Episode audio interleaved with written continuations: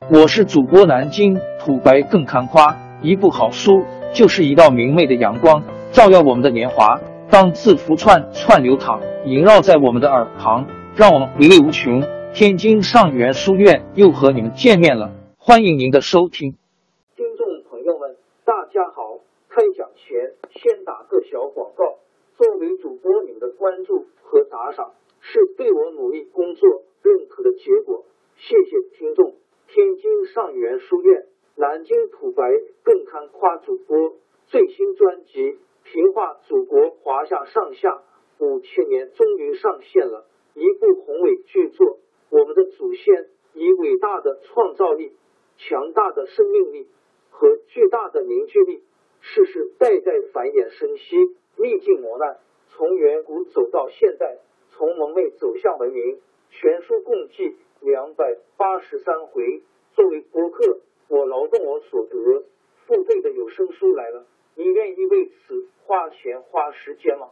评话中华上下五千年专辑的进度更新按听众的关注和评论而定。喜马拉雅号 UID 七三二六四零二二，微信号 sh 八五七三零一四四九，请多多关注。多多打赏，谢谢大家，谢谢。下面正式开讲《平话中华上下五千年》专辑。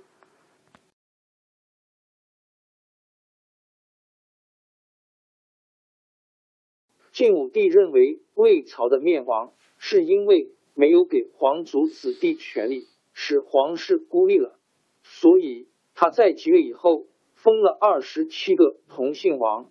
每个王国都有自己的军队，王国里的文武官员都由诸侯王自己选用。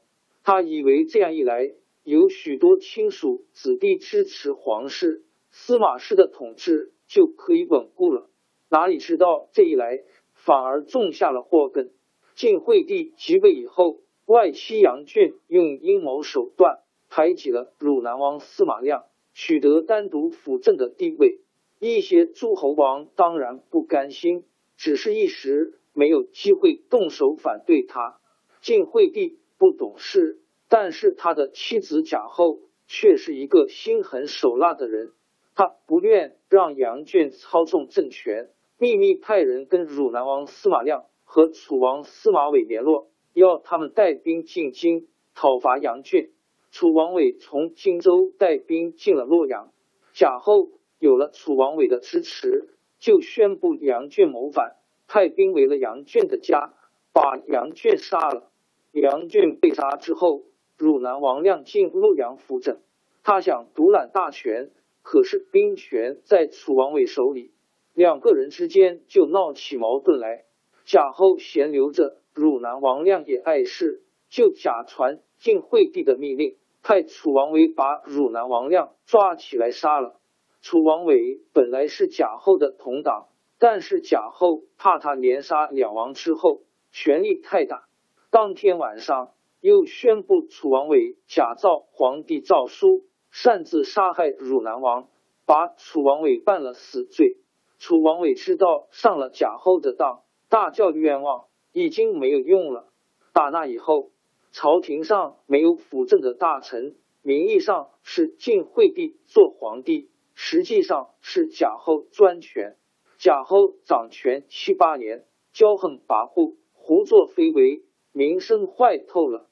太子司马昱因为不是贾后生的，贾后怕他长大起来自己的地位保不住，就千方百计想除掉太子。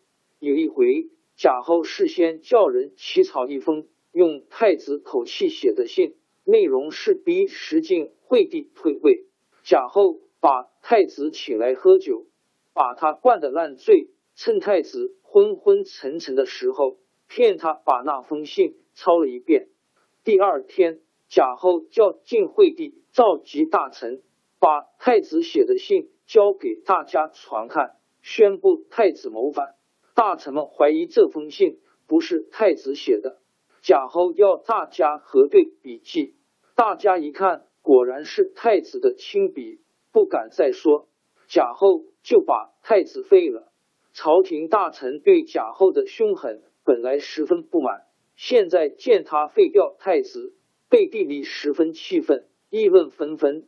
掌握禁军的赵王司马伦觉得这是个好机会，想起兵反对贾后，但他又怕让太子掌了权，也不好对付，就在外面散播空气，说大臣正在秘密打算扶植太子复位。贾后听到这个谣传。真的害怕起来，派人毒死了太子。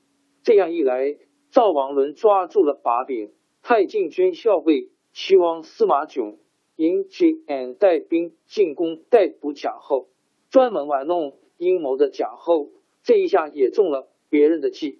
他一见齐王囧带兵进攻，大吃一惊，说：“你们想干什么？”齐王囧说：“奉皇上的诏书。”特来逮捕你。贾后说：“皇上的诏书都是我发的，哪里还有什么别的诏书？”贾后大叫大闹，指望惠帝来救他。赵王伦把他抓起来杀了。赵王伦掌握了政权，野心更大。他当了相国还不满足，过了一年，干脆把晋惠帝软禁起来，自己称起皇帝来。他一即位。就把他的同党，不论文官武将，或是侍从兵士，都封了大大小小的官职。那时候，当官的戴的官帽上面都用雕鹰、大鸥的尾巴做装饰。赵王伦封的官实在太多太烂了，官库里收藏的雕尾不够用，只好找些狗尾巴来凑数。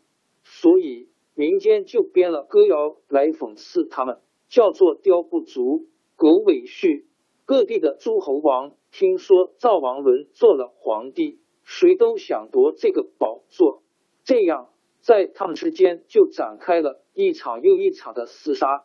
参加这场混战是赵王司马伦、齐王司马囧、成都王司马颖和监王司马雍，因 Y N 长沙王司马懿。因 Y 东海王司马越，加上已经被杀的汝南王亮、楚王伟，一共有八个诸侯王，历史上称为八王之乱。八王之乱前后延续了十六年。